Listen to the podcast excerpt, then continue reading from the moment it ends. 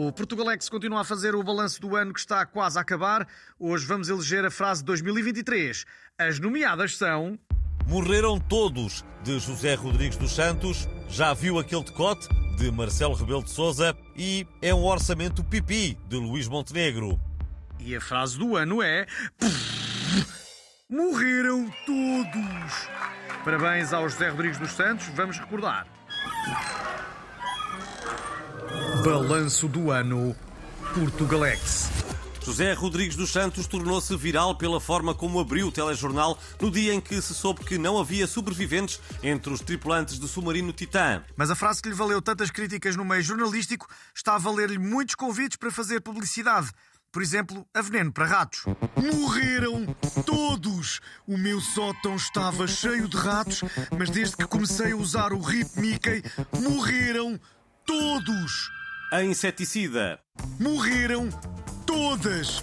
Desde que comecei a usar novo inseticida Gandamelga, nunca mais fui picado. Com o Gandamelga, elas morrem todas! E até a uma agência funerária. Morreram todos! E assim vão poder usufruir da promoção para grupos da funerária Assunto Enterrado. Morrem 15, pagam 10. Aproveitem! E acaba de nos chegar a informação de que José Rodrigues dos Santos vai ter um trabalho em part-time este verão, como guia de visitas turísticas a Pompeia. Boa tarde. Morreram todos! Ainda no âmbito da comunicação social sensacionalista, vamos também lembrar um dos grandes momentos da CMTV em 2023. Balanço do ano Portugalex. A CMTV foi enganada por um telespectador e mostrou imagens de um carro submerso na Pova de Varzim após a tempestade da semana passada. Só que afinal era um carrinho de brincar numa poça d'água filmado em plano fechado. O Portugalex sabe que não é a primeira vez que a CMTV se baralha com uma brincadeira ou história infantil. Interrompemos esta emissão para uma notícia de última hora. Em Mafamude, um lobo comeu uma idosa acamada e a seguir mascarou-se com as roupas dela e deitou-se na cama para tentar comer a neta. Ao meu lado tenho o caçador que salvou a criança e ainda abriu a barriga do lobo, de onde tirou a vozinha. Bom dia, como é que se encontrava a idosa?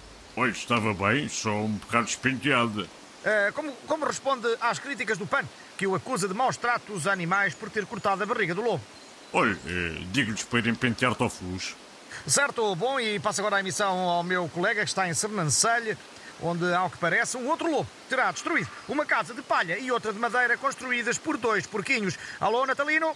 Um assunto que continuaremos a acompanhar no Facebook e no Instagram do Portugalex.